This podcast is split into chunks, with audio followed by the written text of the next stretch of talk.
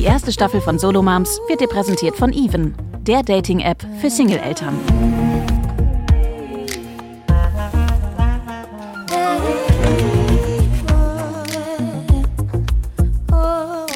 Solo Moms mit Anne Dittmann. Herzlich willkommen zu einer neuen Folge Solo Moms. Ich bin Anne Dittmann, Journalistin und selbst allein bzw. getrennt erziehend. Und ich möchte euch gerne nochmal vorweg sagen, der Podcast ist zwar, wie der Titel schon sagt, vor allem für Frauen, aber natürlich sind auch alleinerziehende Väter herzlich willkommen. Und heute geht es auch wieder um ein sehr wichtiges und auch emotionales Thema, das ebenfalls eine große, große Rolle nach der Trennung spielt, die Kinder. Wie redet man mit Kindern über die Trennung? Was brauchen sie? Do's und Don'ts? Und welche Chancen für sich selbst und die Kinder stecken auch in so einer Trennung drin? Hierzu habe ich mir natürlich auch wieder eine sensationelle Expertin eingeladen. Sie ist Sozialwissenschaftlerin und eine der herausragendsten Stimmen in der Welt der kindlichen Entwicklung. Ihre Bestseller basieren auf Verhaltens- und Evolutionsforschung und haben Eltern auf der ganzen Welt inspiriert. Sie setzt sich für ein bewusstes, achtsames Elternsein ein und hat mit Werken wie Artgerecht und Erziehung ohne Schimpfen einen Weg aufgezeigt, wie man mit Kindern achtsamer umgehen kann. Ich glaube, ihr Buch Der Elternkompass dürfen so viel, so ziemlich alle Eltern auch kennen. Und ihre Leidenschaft für Familien und Nachhaltigkeit führte sie dann auch zur Gründung des Artgerecht-Projekts, das Eltern und Fachleute in Fragen der Erziehung, der Nachhaltigkeit und Ökologie schult. Und es geht auch noch weiter. Als Mitglied der World Association for Infant Mental Health und gefragte Gesundheitsreferentin hat sie sich auch international einen Ruf als Expertin für die Entwicklung von Säuglingen, Kleinkindern und Schulkindern erarbeitet. Ihre Werke bieten also nicht nur Eltern, sondern auch Fachleuten wertvolles Wissen und praxisnahe Einsichten. Und außerdem ist sie auch als alleinerziehende Teil der Solo-Mom-Crew und passend dazu, sie hat sich vor elf Jahren vom Vater ihres Kindes getrennt, passend dazu hat sie heute ähm, ein Buch veröffentlicht. Im Oktober ist es rausgekommen, Trennung ohne Drama, wie wir Kinder beschützt durch familiäre Veränderungen begleiten. Und darum soll es auch heute gehen. Nicola Schmidt, schön, dass du hier bist. Hallo Anne, danke für die Einladung. Ja, mit dir immer gerne. Und ich weiß nicht, wie es dir geht, aber ich erinnere mich noch an einen der ersten Gedanken, den ich so oder die ich so nach der Trennung hatte. Und zwar war das, fuck, was macht das eigentlich mit meinem Kind? Ich habe mir halt echt Sorgen gemacht um meine Trennung liegt ja nun schon über sieben Jahre äh, zurück und ich kann seitdem sagen, dass das, glaube ich, eine ganz gängige Sorge ist. Was macht das mit meinem Kind, wenn wir uns jetzt trennen? Und das ist so ein ähm, Vorurteil, dass wir viele von uns sicherlich verinnerlicht haben, dass ähm, Kinder durch eine Trennung traumatisiert werden. Und jetzt kommst du so um die Ecke mit deinem Buch und sagst, ey, das kann auch alles ziemlich cool ablaufen. Und ich glaube, das ist schon auch so eine kleine feministische Revolte, oder? Wie siehst du das? ja, das wäre schön. Wenn das eine feministische Revolte wäre, würde ich das sehr, sehr, sehr schätzen, weil es genau das sein sollte. Überall lesen wir von traumatisierten Scheidungskindern. Es gibt ja keine Trennungskinder, sind alle Scheidungskinder, weil ja auch alle verheiratet sind und alle nur in heterosexuellen Beziehungen leben und äh, etc. etc. Da fliegen einem ganz schnell die Vorteile um die Ohren. Und die gute Nachricht, hm, das muss nicht so sein. Nichts davon muss auf uns zutreffen. Und tatsächlich ist es so, dass es meistens auch gar nicht der Fall ist ich glaube, ich kenne auch einige Mütter, die mir in den letzten Jahren ähm, auch so über Instagram geschrieben haben, dass sie halt Angst haben, dass das ihre Kinder negativ beeinflusst, wenn sie sich von ihren PartnerInnen trennt, äh, trennen. Und ähm, ja, wenn sie jetzt wissen, nee, das äh, muss die gar nicht negativ beeinflussen, es kann denen sogar ja was bringen, die können sogar davon profitieren. Ich glaube, dass dann sich schon einige nochmal so einen Ruck geben und äh, sich doch auch was belastenden und unglücklichen Beziehungen befreien, oder? Also insbesondere die Mütter, die trennen sich ja häufiger auch als die Väter, ne? Ja, definitiv. Also die Mütter, das war eigentlich das Schockierendste in der Recherche für dieses Buch. Äh, man hätte es wissen müssen, aber als ich die Zahlen gesehen habe, bin ich echt fast umgefallen, dass viele Mütter sich trennen in erster Linie wegen Mental Load, wegen ungleicher Verteilung von Care-Arbeit. Das hatte ich ja bei dir auch gelesen, dass das ein Thema ist. Und habe es dann nochmal recherchiert zum Thema Trennung und dachte, oh krass. Also ich dachte, man trennt sich, weil man nicht zusammenpasst oder weil, weiß ja geil, man unterschiedliche Träume hat. Aber die ungleiche Verteilung von Mental Load ist ein, einer der Top-Gründe. Und ähm, ich fand es wirklich entlastend zu sehen, dass eine Trennung uns nicht definiert. Eine Trennung ist eine Erfahrung, die wir machen, aber es definiert, definiert weder uns noch, und das ist ja immer die Angst, definiert es unsere Kinder, die dann Trennungskinder sind. Nee, sind ganz mhm. normale Kinder, wie andere Kinder auch. Und nach fünf Jahren merkt man keinen Unterschied mehr in der Regel. Mhm. Also wir müssen da so ein bisschen umdenken. Wir äh, denken noch viel zu sehr ähm, gesellschaftlich quasi mh, mm, an, ja, die Kinder äh, können dann nicht lernen, wie eine Beziehung lange hält und werden dann irgendwie bindungsunfähig. Inwieweit müssen wir da umdenken? Was können Kinder sogar von ihren Eltern lernen, wenn sie sich achtsam trennen und gut durch die Trennung begleitet werden? Kinder können lernen, wie man Konflikte löst und wie man sagt, okay, es gibt Probleme in der Beziehung, die kann man nicht lösen. In jeder Beziehung gibt es Probleme, die kann man lösen und es gibt Probleme, die kann man nicht lösen. So, und dann gibt es Beziehungen, die können mit den Problemen, die sie nicht lösen können, leben. Und es gibt Beziehungen, wo die Partner sagen, sorry, aber mit den Problemen, die wir hier nicht gelöst kriegen, will oder kann ich nicht leben. Und Kinder können lernen, dass das eine freie Entscheidung ist, dass es keinen Zwang gibt, zur Ehe, zur Partnerschaft, dass wir nicht definiert werden darüber, dass wir eine lange Beziehung führen zum Beispiel. Ne? Das Thema hatten wir beide ja auch schon. Und Kinder können lernen, wie man trotz unterschiedlicher Interessen und Ansichten gemeinsam ein Konzept entwickelt, wie man lebt, wie man durch Krisen als Familie durchgeht und auch wie man unangenehme Zeiten übersteht und schafft. Und das macht mhm. die Kinder total stark. Ja, ich glaube auch. Und mir hat dieser Gedanke total gut getan, dass ich mir ja auch nicht für mein Kind wünsche, wenn es später mal in einer Beziehung ist. Und diese Beziehung ist langfristig belastend für mein Kind. Dass ich mir dann wünsche, dass mein Kind sich erinnert, ah ja, meine Eltern haben es ja auch schon durch so eine Trennung geschafft und ich kann mich auch, ich darf mich aus einer Beziehung lösen, die mir nicht gut tut. Und das ist ja ähm, was total Wertvolles, was sie da mitnehmen. Ne? Und, und das macht sie auch frei, ne? weil diese Idee von der lebenslangen ja. Ehe, das ist ja eine Erfindung des Patriarchats. Ne, da geht's ja um, um Vererben, da geht's um Besitz, da geht's um Strukturen. Aber da ging's ja gar nicht um Liebe, als das erfunden wurde. Wir hauen da ja nur die Liebe drüber und sagen, ah, jetzt muss nicht nur lebenslang und äh, äh, umverteilungsmäßig sinnvoll, sondern das muss auch noch äh, mit Liebe sein. Und einfach den Kindern vorzuleben, nee, es gibt ganz, ganz viele andere Formen, total super zu leben, befreit uns eigentlich alle. Ja, und dieses, ähm, die Kinder werden traumatisiert, das ist ja so ein Trennungsmythos, den du ja äh, in deinem Buch auch zerschlägst quasi und ähm, umdrehst und erklärst. Äh, und da steht noch ein Mythos drin, und zwar, dass ähm, das Umfeld oft ganz schnell rät, möglichst schnell die Oberhand zu gewinnen. Mach jetzt ganz viel, äh, setz irgendwie, keine Ahnung, das äh, Betreuungsmodell ganz schnell fest oder was auch immer, schnell, schnell einen Anwalt äh, beauftragen, äh, um möglichst schnell irgendwie auch die Kontrolle über alles zu bekommen. Und du sagst, das ist nicht, das wird dem, das würdest du nicht raten. Warum? Warum nicht? Weil es ein Bild zementiert, dass Trennung ein Prozess ist, in dem wir gegeneinander gehen. Mhm. Und dann kommt es zu Konflikten. Wenn wir erstmal davon ausgehen, dass ein Prozess miteinander erfordert, ne, ich sage meinen Kindern immer, wir sind nicht vor Gericht, wir sind in der Familie, wir machen die Dinge miteinander, nicht gegeneinander. Dann können wir ganz anders durch die Trennung gehen. Und du hast jetzt zwei schöne Worte gesagt, die man oft hört, nämlich möglichst schnell.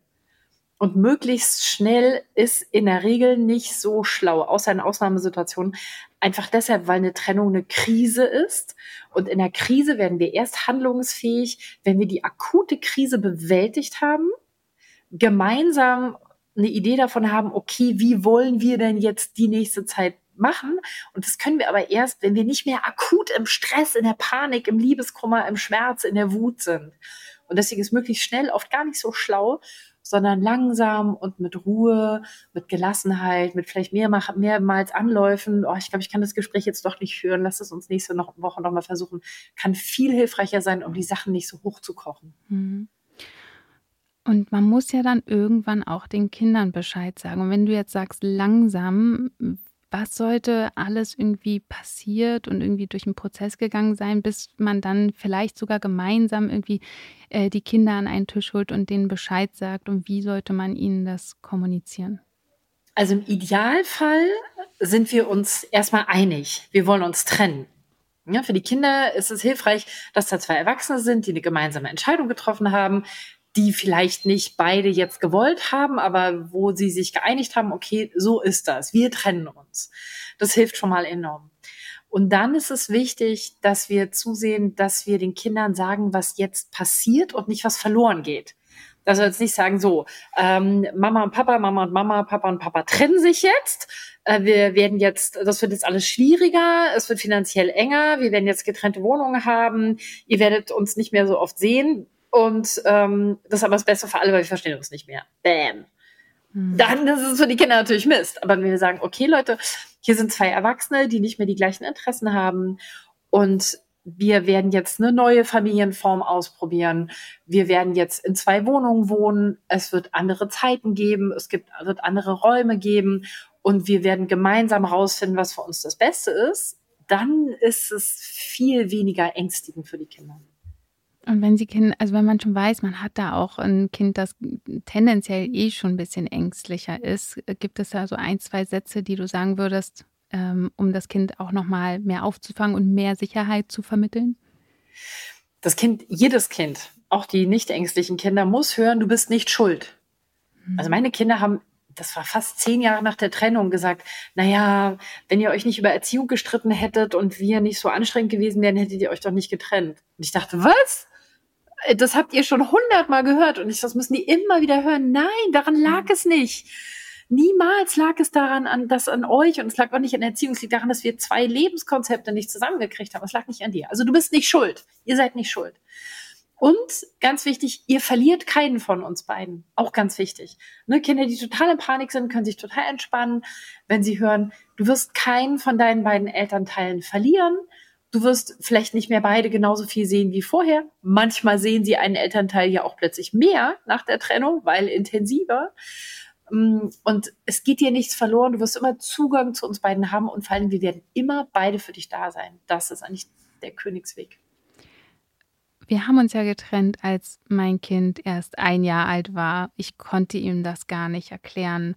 Ähm, hast du da irgendwie Tipps? Weil manchmal habe ich auch gedacht, okay, er weiß ja jetzt überhaupt nicht, was es bedeutet, wenn er jetzt übers Wochenende bei seinem Papa ist oder ähm, ja, vier Tage bei seinem Vater ist. Er, er lebt ja nur im Jetzt und hier ähm, kann, sollte man schon mit so einem Kleinkind von ein, zwei Jahren sagen, ähm, jetzt ist Papa-Zeit, einfach damit es sich darauf auch irgendwie einstellen kann? Oder gibt es irgendwie bestimmte Sätze, die man nutzen kann?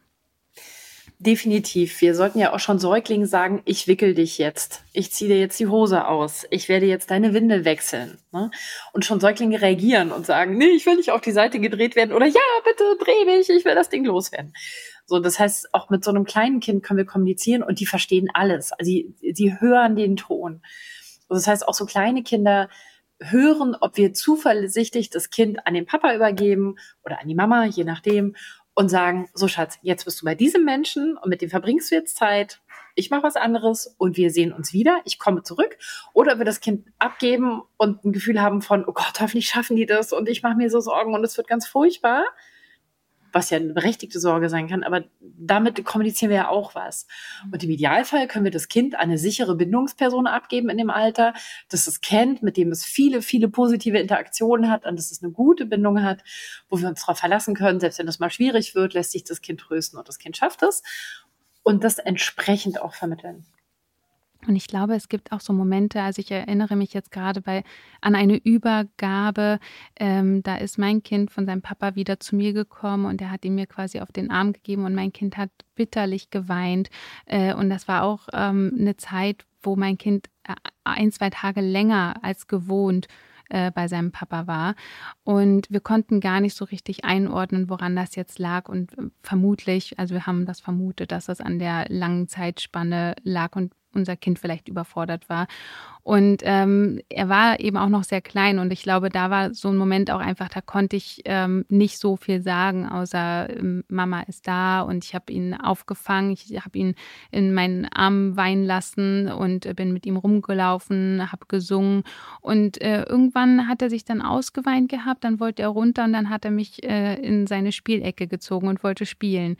Und ähm, genau, ich glaube, das steht so ganz gut dafür, dass man manches auch ähm, ja äh, oder manchmal so einen Raum schaffen muss, um die Gefühle auch auszudrücken und nicht alles ist ähm, direkte verbale Kommunikation mit Worten, sondern manches ist eben auch einfach ähm, in den Arm nehmen und Räume schaffen für alle möglichen Emotionen, oder? Definitiv, ja. das, was du gemacht hast, ist ja eine klassische Koregulation. Ne, du hast ein trauriges, wütendes, ärgerliches, überfordertes, was auch immer Kind. Das Kind ist reguliert, es weint, es, es braucht Kontakt zu seiner primären Bindungsperson. Und was du gemacht hast, ist ja klassische Koregulation. Was wir oft falsch machen, ist, dass wir in der Koregulation mit dem Kind ganz viel reden und ihm ganz viel erklären, obwohl das Gehirn, ich sage mal, noch gar nicht online ist. Ne, wenn wir mit dem Kind reden, dann nach der Koregulation, wenn es sich reguliert hat.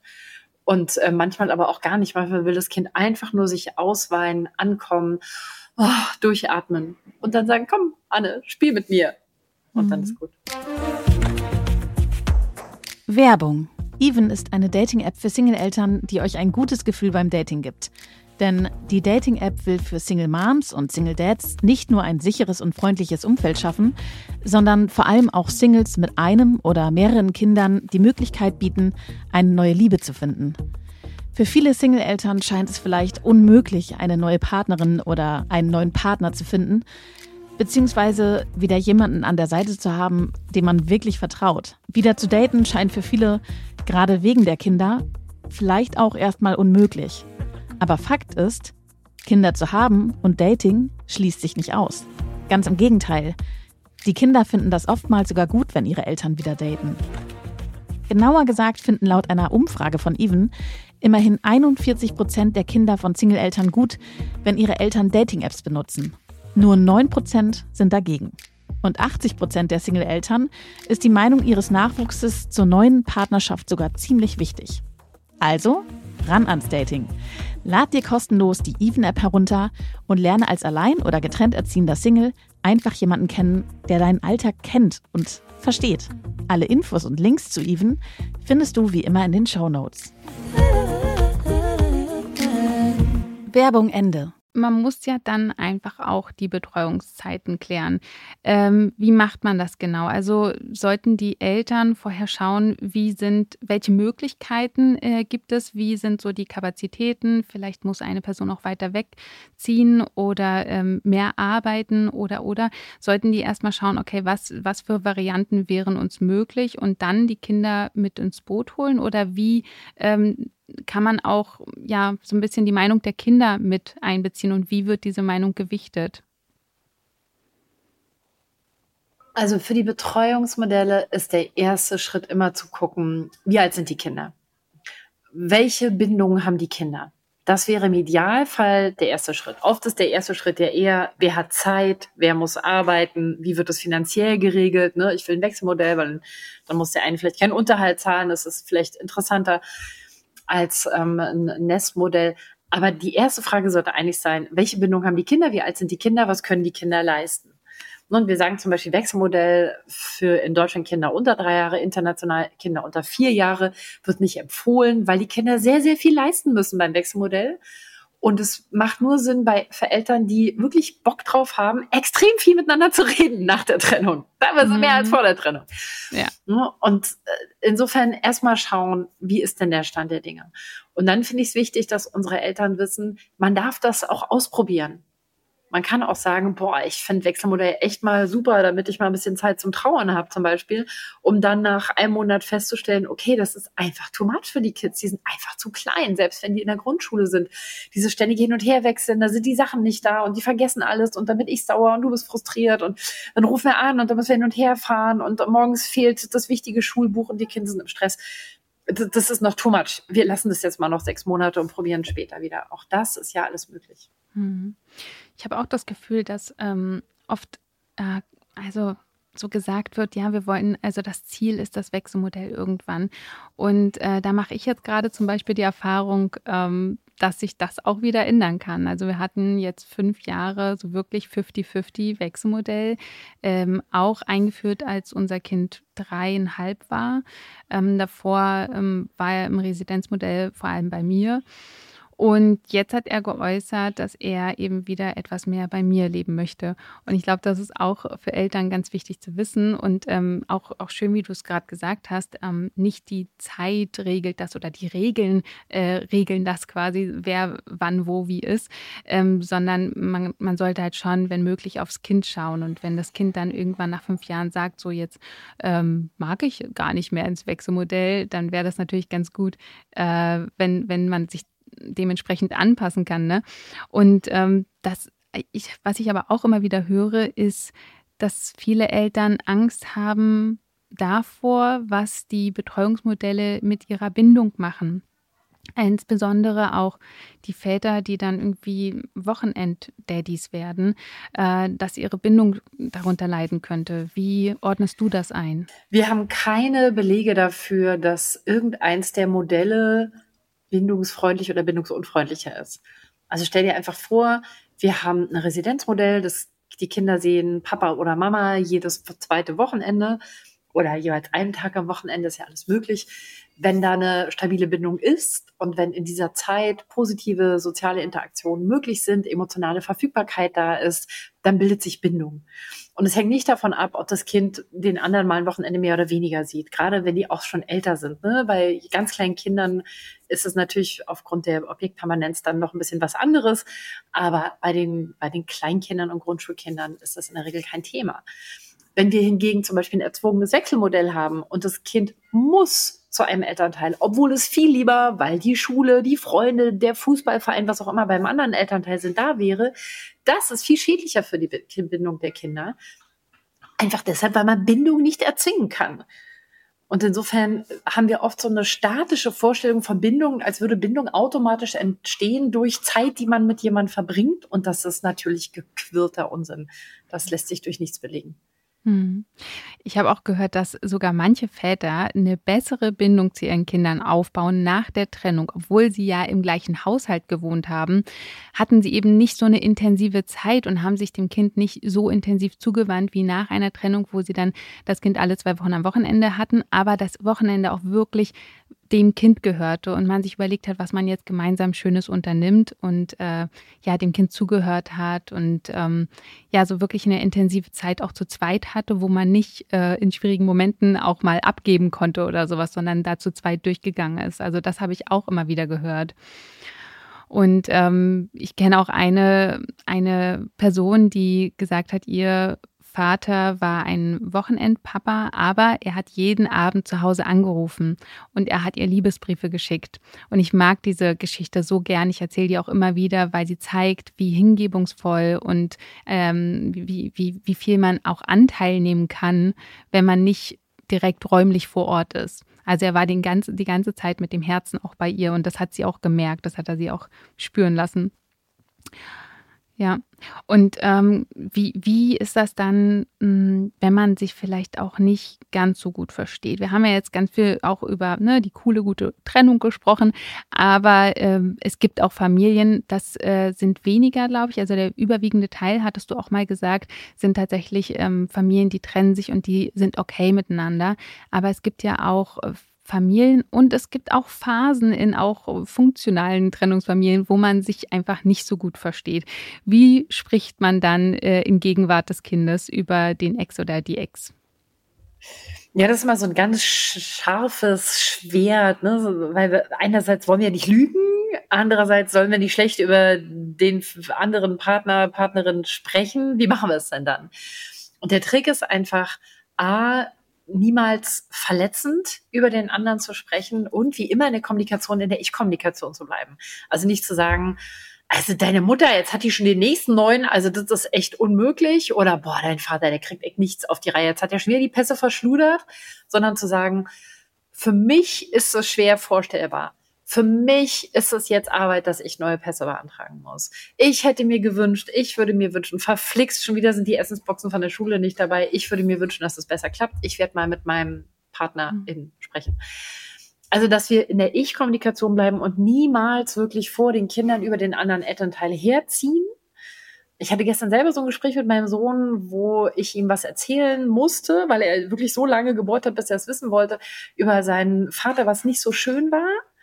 Und ich habe ihm dann danach direkt gesagt, aber denk dran, jeder Mensch macht Fehler ich mache Fehler, du machst Fehler, er macht Fehler.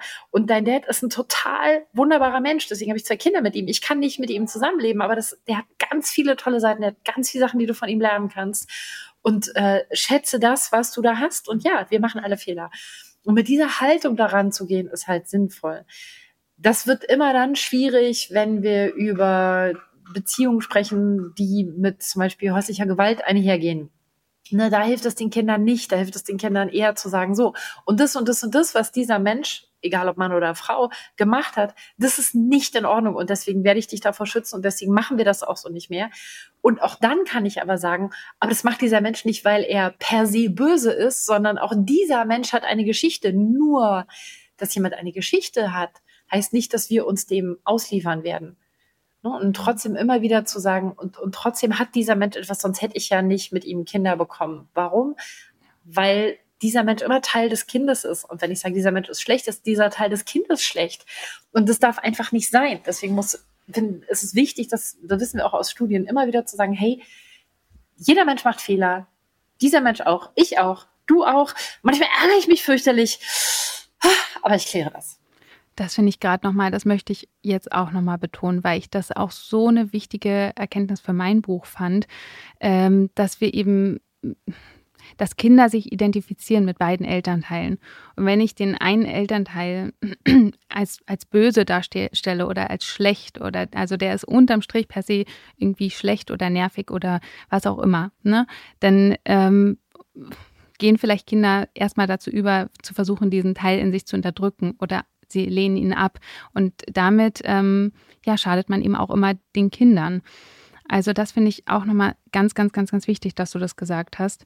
Ähm, und trotzdem, äh, wobei ich wollte auch gerade nochmal sagen, äh, dass ich das für mein Kind auch immer wichtig finde zu sagen, dein Papa liebt dich. Also wir hatten auch schon schwierige Momente, ähm, wo ich dann auch mit meinem Kind darüber sprechen musste ähm, und wo sich der Vater irgendwie nicht ganz so super top verhalten hat, weil er einfach menschlich ist. Und dann habe ich gesagt, er arbeitet daran.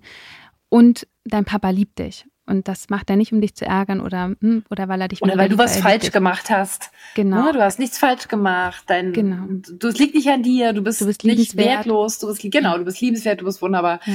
Menschen sind halt so. Und was mache ich aber, wenn der Ex schlecht über äh, mich spricht, zum Beispiel? Ich sage immer, es ist kein Krieg, wenn ich nicht hingehe.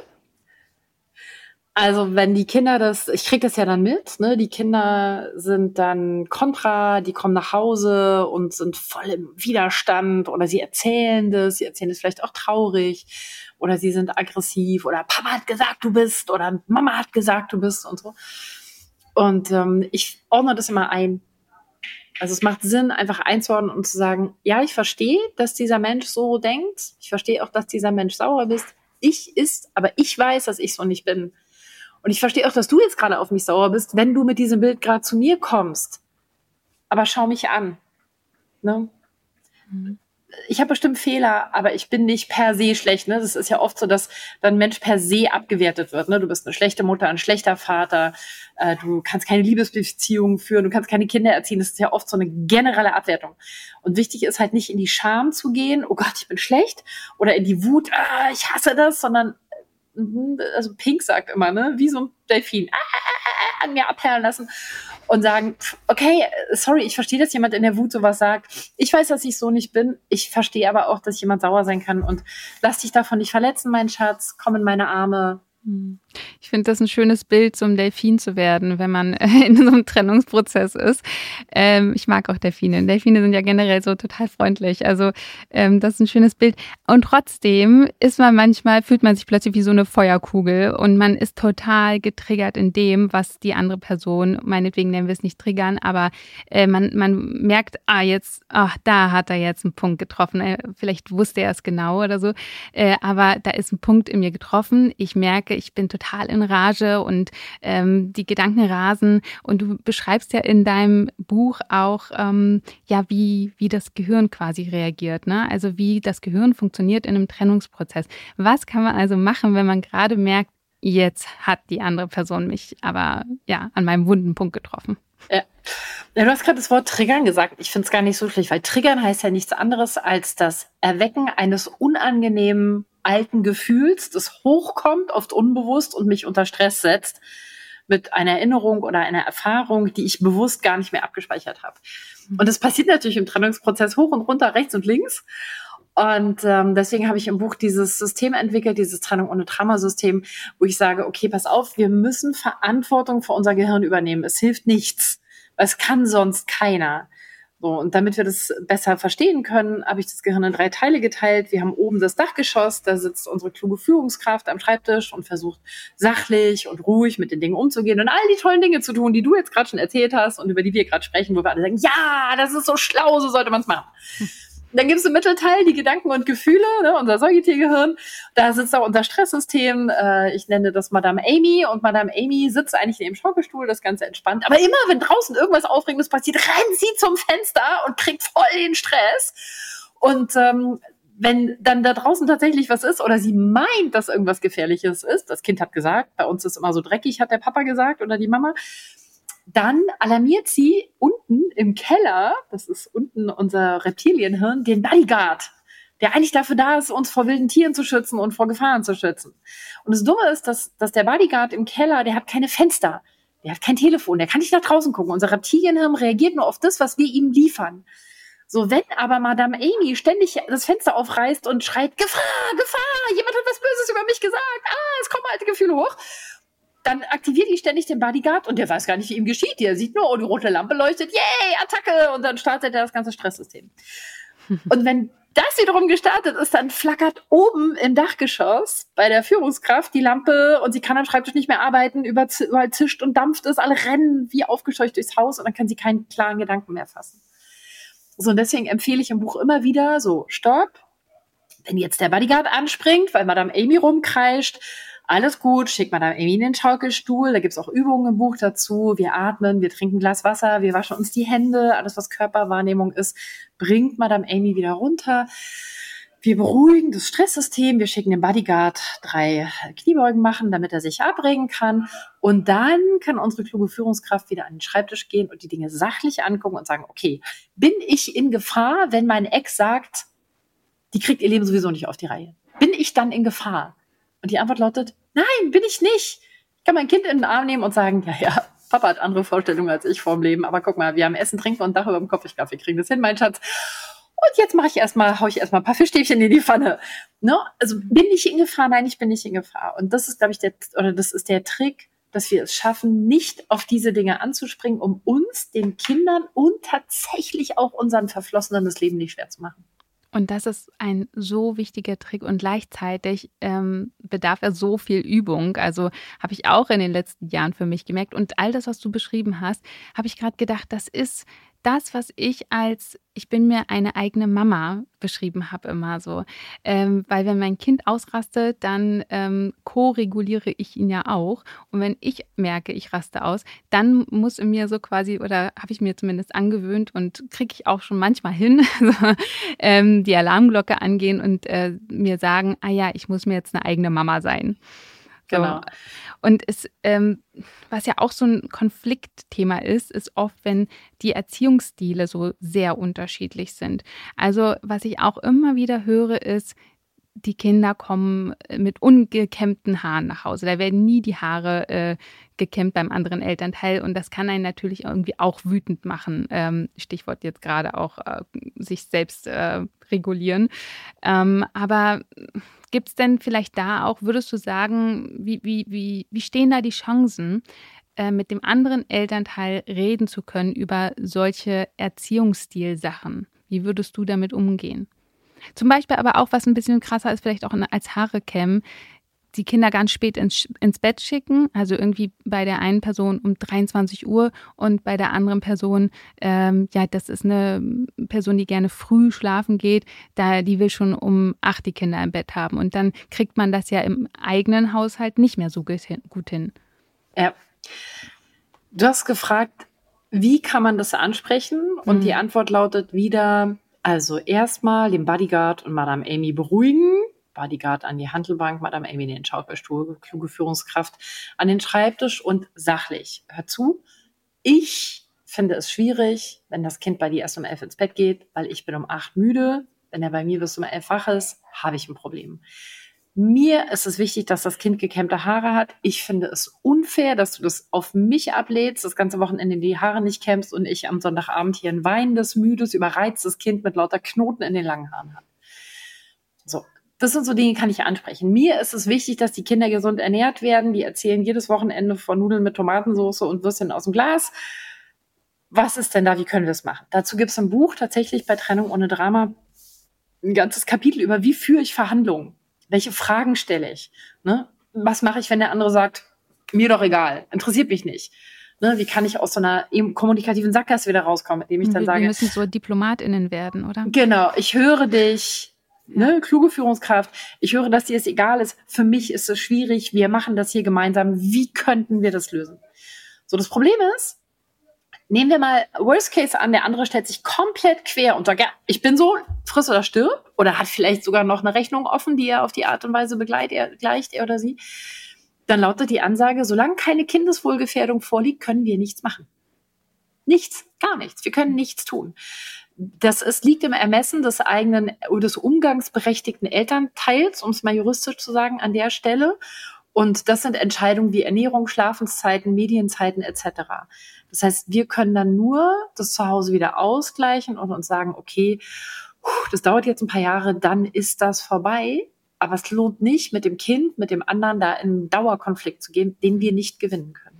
Das heißt, sich dann also Gedanken machen, okay, wie kann ich jetzt quasi artgerecht das Kind durch den Abend begleiten, das ja noch erst später ins Bett geht. Ich bin schon grantig, ich bin eine äh, Person, die früh schlafen geht. Also äh, überlege ich mir irgendwie eine Strategie, wie wir beide da ganz gut rauskommen. Vielleicht so ein ruhiges Spiel im Bett, während ich ähm, daneben irgendwie schon schlafe oder so. Horizontal Parenting nennen wir das. Auf unserem Instagram-Kanal bei Artgerecht äh, gibt es tatsächlich ein Beitrag darüber und in meinen Büchern auch. Genau, also wie könnte ich zum Beispiel mit Horizontal Parenting ähm, das machen? Wie kann ich, kann ich den Kindern, wenn ich weiß, die gehen Freitagnachmittag zum anderen Elternteil und da werden die Haare nicht gekämmt, kann ich entgegen meiner ökologischen Überzeugung am Donnerstagabend in die langen Haare meines Kindes noch mal eine ordentliche Silikonspülung reindonnern, bis sie so voller Plastik sind, dass dann diese kleinen feinen Kinderhaare auch bis Sonntagabend nicht total verknoten. Ja. Also ne, Workarounds, das ist das, was wir. Aber das fällt uns halt nur ein, wenn wir nicht in der Wut sind. Wenn wir einfach nur wütend sind, finden wir keine Lösung. Ja. Das finde ich auch eine sehr gute Lösung. Ja, so ordentliche, richtig gute Spülungen.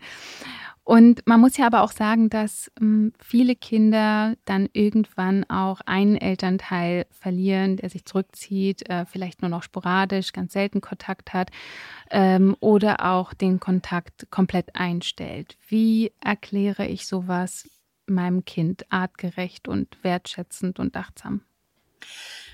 Der wichtigste Schutzschild gegen sowas ist, wenn die Kinder einen Dorf haben, ich sage es jetzt tatsächlich mal, ein Dorf haben von Menschen, die sie auffangen. Also wenn sie nicht nur von ihren beiden Elternteilen abhängig sind, sondern wenn es vielleicht noch Freunde, Großeltern, Wahlverwandte gibt.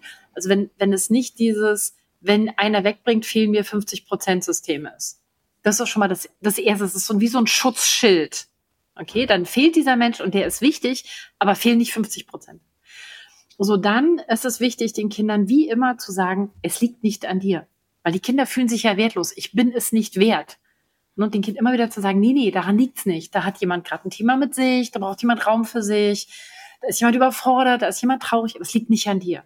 Ne? Die Kinder denken, wenn ich brav gewesen wäre, dann würde, wäre das nicht passiert. Und das darf nicht sich im Kinderhirn festsetzen. Und dann, ähm, ich bin ja äh, für sanfte Beharrlichkeit bekannt. Also immer wieder sanft und beharrlich nachfragen, wie sieht's denn aus? Geht's dir schon besser? Wie kann ich dir entgegenkommen? Ne? Also ich habe äh, meine Kinder, als die Kinder total im Widerstand waren, äh, über 600 Kilometer gefahren, sie morgens zum Vater gebracht, sie nachmittags wieder abgeholt, weil sie da nicht schlafen wollten, sie jeden Morgen wieder hingebracht. So habe ich meine Ferien verbracht. Ne? Ich habe nicht die Kinder beim Vater abgegeben und habe Urlaub gemacht, sondern die Kinder waren total im Stress und es ging irgendwie für alle nicht. Ich habe gesagt, ey, ich nehme den Stress raus. Ey, das, wenn ich das jetzt fünf Jahre mache, dann fällt mir kein Zacken aus der Krone. Ich habe, wenn die, wenn die erwachsen sind, habe ich noch 40 Jahre bis zur Rente. Da kann ich noch Urlaub machen, bis ich Spaß werde. Und deswegen habe ich gesagt, gut, dann ähm, fahre ich die jetzt morgens dahin, ich hole die nachmittags wieder ab. Also ich versuche das möglich zu machen und dem Kind immer wieder zu sagen, du bist nicht schuld und manchmal auch einfach hinzunehmen, dass ich nicht alles in der Hand habe. Das ist einfach so. Mhm. Ehrlichkeit ist ja auch ähm, total wichtig ähm, in anderen Punkten. Ich habe zum Beispiel irgendwie mal in einem Buch von Jasper Juhl gelesen, äh, dass Eltern, gerade wenn sie sich irgendwie in eine andere Person verliebt haben und deswegen die Trennung erfolgte, hatte er geschrieben, dass äh, der Elternteil dann auch sagen sollte, ehrlich, natürlich kindgerecht, naja, ich habe mich in eine andere Person verliebt, da, da, da. Und um, um das mal auf so meinen, meinen alltäglichen Struggle umzulenken. Mir fällt das manchmal so schwer. Mm, also ich, ich bin auch total ehrlich mit meinem Kind. Ich finde das auch total wichtig. Und gleichzeitig ähm,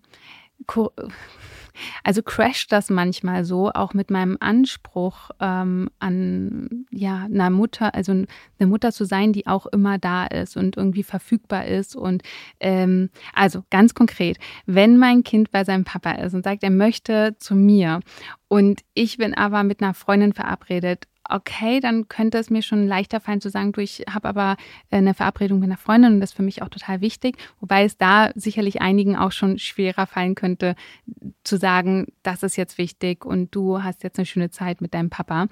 Aber es sind auch so Dinge, wenn ich einfach nur zu Hause bin und ich aber einfach nur zu Hause irgendwie alleine sein will ähm, und ganz froh bin gerade über die Auszeit und mein Kind möchte aber zu mir und ich denke mir, ich kann ihn doch nicht ähm, äh, nicht zu sich nach Hause lassen. Das heißt, es ist ja auch sein Zuhause.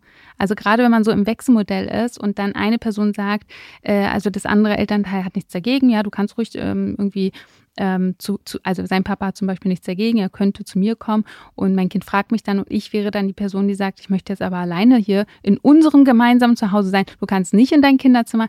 Das ist, glaube ich, für viele auch echt ein Struggle und ziemlich hart. Also wie kann man da äh, ja die richtige Balance finden zwischen irgendwie ehrlich sein, aber auch gleichzeitig ähm, das Kind nicht verletzen? Also die erste Regel ist, wieso fragt dich das Kind? Das ja. ist schon mal der erste Fehler im System. Solche Dinge klären wir auf Elternebene. Da fragt nicht das Kind, Mama, kann ich zu dir kommen, sondern der, der Vater fragt, du, dem geht's gar nicht gut, der will unbedingt nach Hause, wie steht's denn bei dir gerade? So, weil dann hast du, sonst hast du die Situation, Papa sagt, ja, ja, du kannst ruhig zu Mama und Mama sagt, nee, du darfst nicht. Hä? What the hell? Auf gar ja. keinen Fall. Wir klären diese Dinge auf Elternebene, schon mal der erste Schritt. So, zweite Regel, wie alt ist das Kind? Wenn ein Dreijähriger weint und unbedingt nach Hause will, kannst du darauf wetten, dass er morgen Fieber kriegt. Und dann will er vielleicht bei einer, seiner primären Besuch, Bezugsperson sein. Da würde ich mir schon eher überlegen. Mhm. Ne? Wenn, wenn meine Tochter mit zwölf sagt, oh Mama, das ist hier so unbequem und oh, ich habe keine Lust und äh, ich mag oder das langweilig. Nicht. ist einfach genau. langweilig hier gerade. Ja, genau. oder ich mag es essen nicht oder was auch immer. Dann, dann spreche ich tatsächlich auf Augenhöhe mit meinen Kindern und sage, pass auf, ich hatte mich eingestellt auf ein Wochenende, in dem ich im Bett liege und mich um niemanden kümmern muss. Wie dringend ist es, mein Schatz? Genau. Wie doll musst du nach Hause? Aber das kann ich keinen Dreijährigen fragen. Nee. Dreijähriger weiß, was er will, aber nicht, was er braucht. Eine Zwölfjährige kann ich fragen. Und da kriege ich schon mal die Antwort, Mama, ich halte es nicht mehr aus, hol mich. Mhm. Oder in der Regel, naja, so schlimm ist es jetzt nicht. Also es ist ganz schön unbequem, aber ich meine, wie viel sind es jetzt noch? 36 Stunden? Ja, dann leg ich mal ins Bett, Mama.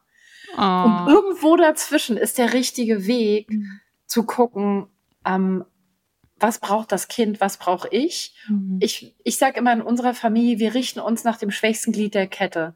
Und das schwächste Glied der Kette kann auch ich sein. Ja. Aber das schwächste Glied der Kette kann auch mein Dreijähriger sein. Und mhm da gibt es keine Faustregel und es ist so unpraktisch, dass es keine gibt. Ich habe das Gefühl, wir sind gerade so mitten dazwischen, äh, mein Kind so äh, Anfang Grundschulzeit äh, und manchmal ist es wirklich einfach nur langweilig, aber es ist noch nicht so weit zu sagen, naja, dann leg dich ins Bett, Mama ist in Ordnung oder so. Er ist dann eher so, ja, du kannst ja auch im Bett liegen und ich spiele ganz in Ruhe, aber das mh, hm, ganz in Ruhe wird dann eigentlich am Ende. Ja, ja, ja, genau. ja, aber das ist ja was, wo du jetzt auch sagst, ne? Also wo man schon auch mit dem Hirn sprechen kann, sorry, ich habe das Gefühl, du bist nicht in Not, aber dir ist irre langweilig. Mhm. Und ich bin mir sicher, du kriegst eine ehrliche Antwort zum Thema, ja, das ist hier irgendwie, mir fehlt was auch immer, mein Lego, mein Schwack, meine Freunde und so weiter. Mhm. Und dann kannst du dem Kind ja auch ganz ehrlich sagen, Schatz, ich verstehe, dass Langeweile unangenehm ist. Langeweile ist für mich aber jetzt nichts, wo ich sagen würde, komm mal zurück, ich hole dich am Sonntag. Ich, ich, finde, wir müssen halt echt ähm, so gerade in so einem Trennungsprozess und auch in der Zeit danach so tiefgehend auch immer und detailliert mit unseren Kindern sprechen. Und äh, gleichzeitig höre ich auch immer wieder dieses, ähm, auch von anderen Alleinerziehenden, man fühlt sich so noch mehr als Team. Hast du auch das Gefühl, man ist halt echt besonders eng ähm, als Alleinerziehende, beziehungsweise ähm, ja, achtsame, getrennt erziehende Person, dass, dass dieses Eltern-Kind, ähm, ja, diese Beziehung nicht nur Eltern-Kind-Beziehung äh, ist, sondern wirklich auch so ähm, noch mehr so ins Teammäßige rein also, dass man wirklich, ähm, ja, ich weiß nicht, so auch, es hat, glaube ich, auch ganz viel mit Vertrauen zu tun. Also, ich würde jetzt jemanden ausschließen wollen und sagen, die anderen sind nicht so eng wie wir, haha. Nein. Ich glaube aber, genau, ich glaube aber tatsächlich, es ist ja so, dass man in besonderen Situationen krass als Team zusammenwächst. Und ja. getrennt Erziehende, Alleinerziehende, genauso wie Familien, die jemanden verloren haben oder wo es vielleicht ein Kind mit besonderen Bedürfnissen gibt, die sind alle in einer erhöhten Belastungssituation. Das ist eine besondere Situation und die erzeugt natürlich auch besondere Effekte. Wir müssen besonders achtsam miteinander sein. Wir können nicht einfach so einen Alltag durchziehen, sondern wir müssen immer gucken, passt das, geht das, wie geht's dem anderen gerade, was kann der andere aushalten, noch viel mehr als im, ich sag mal, normalen Alltag. Und definitiv, also man, wiss, man weiß ja auch, das hast du ja auch schon oft gesagt, ne, dass diese Kinder bestimmte soziale Fähigkeiten auch einfach entwickeln, weil sie durch schwierige Zeiten gehen müssen. Hm. Und man selbst muss ja auch schauen, wie man wieder okay wird. Also Stichwort irgendwie neue Identität. Also wie wichtig ist das? Das ist sicher ein ganz großer, wichtiger Teil. Was heißt doch immer, wenn es mir gut geht, dann kann ich mich auch gut um meine Kinder kümmern. Das heißt, wir müssen wirklich auch im Trennungsprozess dahin kommen, dass wir uns auch von der Identität als Teil einer irgendwie traditionellen Familienform, dass wir das betrauern und uns verabschieden und ähm, dann eine neue Art von Lebenskonzept entwickeln. Ähm, ja, wie geht das? Was ist dabei wichtig? Ich persönlich kann nur sagen, was mir total hilft, ist zu wissen, dass diese Idee von Paar, Kleinfamilie, Ehe eine Idee ist. Das ist eine Erfindung. Das ist nicht, dass man sagen kann, wenn du das nicht schaffst, dann hast du deinen Job als Homo sapiens nicht erfüllt. Aber so fühlt es sich ja oft an. Ne? Und du, du hast, du nennst es so schöne Liebeskonzept, äh, Liebeskummer gegen Lebenskonzeptkummer. Das finde ich so schlau, Anne. Ne? Weil natürlich habe ich Liebeskummer, aber gleichzeitig ist ja auch mal die Frage, habe ich jetzt versagt? Weil ich dieses Konzept, das man uns aufgedrückt hat, nicht lebe? Und die Antwort lautet natürlich, nein, hast du nicht, weil dafür warst du gar nicht gemacht. Ne, das ist, äh, wenn es klappt, mhm. schön, aber diese Idee von der romantischen Liebe und so, die ist ja auch ganz neu und das entspricht dem Homo sapiens so auch gar nicht. Mhm. Und das ist wichtig, dass wir uns darüber klar werden und auch darüber klar werden, ich lebe meinem Kind vor, wie man stark ist, für sich einsteht und Situationen verlässt, die einem nicht mehr gut tun. Und das ist total wertvoll, auch wenn es in dem Moment unangenehm ist. Nicht alles, was jetzt unangenehm ist, ist nicht hinterher auch, kann nicht sehr wertvoll sein. Hm. Viele Alleinerziehende sind ja sehr, sehr zuversichtlich. Ich, wir hatten in einem anderen Gespräch schon mal darüber gesprochen, dass es gibt so eine ähm, Studie vom ähm, Familienministerium, das so Mentalitätsmuster erstellt hat von Alleinerziehenden. Und daraus geht hervor, dass Alleinerziehende sehr viel ähm, Zuversicht haben. Also Zuversicht macht sie so aus. Ähm, als Notwendigkeit sicherlich auch, weil ähm, man ja einfach weitermachen muss, auch für die Kinder, auch wenn es schwer ist. Man geht durch schwere Zeiten, aber man kann das Handtuch nicht werfen, weil da sind die Kinder und man trägt die Verantwortung. Entsprechend muss man sich auch entscheiden, ich bleibe jetzt zuversichtlich und in fünf Jahren sieht das Ganze besser aus. Das haben tatsächlich sehr viele Alleinerziehende gesagt in dieser Studie. Und inwiefern kannst du dich damit verbinden? Wie findest du ähm, dein Leben jetzt heute so elf Jahre nach der Trennung? Würdest du sagen, das trifft auch auf euch zu und hat das auf deine Kinder abgefärbt? Ja, lass mich an der Stelle meinen Sohn zitieren, der letztens vor einer schwierigen Situation, vor der wir als, als Familie standen, gesagt hat, Mama, warum machst du dir denn Sorgen? Das haben wir doch schon mal geschafft. Wir schaffen das. das wir sind doch ein Team. Wir sind doch, wir sind doch Profis. Solange wir zusammen sind, klappt doch alles. Und der ist 15 und ich dachte, wow. Also da stecken viele Jahre Arbeit drin. Aber genau das ist das, was du gesagt hast, ne? Dieses, wir gestern haben wir was gemacht. Gestern haben wir im Wald eine Hängematte aufgehängt und er hat mit 15 diesen Lied, dieses Lied von Bob der Baumeister gesungen. Mama, können wir das schaffen? Und seine Schwester und ich, ja, wir schaffen das. und ich musste so lachen, weil ich dachte, das ist genau, das ist genau das, was bleibt. Ja, ja, ich sehe das, ich sehe das bei meinem Kind auch. Und was mir auch so sehr geholfen hat, ist, gewisse Dinge einfach wirklich mit Humor zu nehmen. Ich habe mich über so viele Sachen lustig gemacht in den letzten Jahren und einfach die Schultern gezuckt und auch über unkonventionelle äh, Strategien, die ich äh, gewählt habe. Mein Kind hat mich dann angeguckt manchmal und ich habe die Schultern gezuckt. Ich habe ihm ganz viel, glaube ich, Humor mitgegeben und ich merke jetzt so Jahre später, der nimmt so vieles mit Humor. Einfach, weil es auch unsere oder meine Überlebensstrategie war und sowas färbt halt echt ab. Ne? Genau. Sie lernen, wie man den Kopf über Wasser hält. Und das, wenn sie das lernen, wenn wir das schaffen, ihnen das beizubringen, wenn wir ertrinken, ist das natürlich schlimm. Ne? Aber wenn wir das schaffen, dann können wir ihnen so viel mitgeben. Das ist, das ist ein total schönes Schlusswort, liebe Nicola. Vielen, vielen, vielen Dank, dass du hier warst und für dein wertvolles Wissen, das du jetzt mit uns geteilt hast, für dein Buch, äh, das ich jedem empfehlen kann. Und ich sage ja immer, das ist so äh, die Schwester von meinem Buch. Also das geht wirklich Hand in Hand und ähm, ich lieb's und das guckt halt einfach auch nochmal äh, fokussiert auf ja die Beziehungsebene nach einer Trennung. Und ähm, ja, von daher, ich empfehle es äh, euch von Herzen. Und ähm, was kann ich noch sagen? Wie immer verlinken wir euch alle Infos in unseren Show Notes. Ich freue mich, wenn ihr diesen Podcast mit fünf Sternen bewertet, ihn abonniert und teilt und uns empfehlt. Und ähm, nächste Woche spreche ich dann mit Dr. Birgit Happel über das Thema Finanzen als getrennt bzw. Alleinerziehende. Und bis dahin äh, würde ich sagen, haltet den Kopf oben, bleibt zuversichtlich. Tschüss, liebe Nicola. Super, danke schön. Danke für die Einladung, Anne. Danke dir. Solo Moms ist eine Produktion von Studio Trill in Zusammenarbeit mit Anne Dittmann. Redaktion Anne Dittmann und Studio Trill. Ton und Schnitt Bettina Besken. Solo Moms wurde dir präsentiert von Even.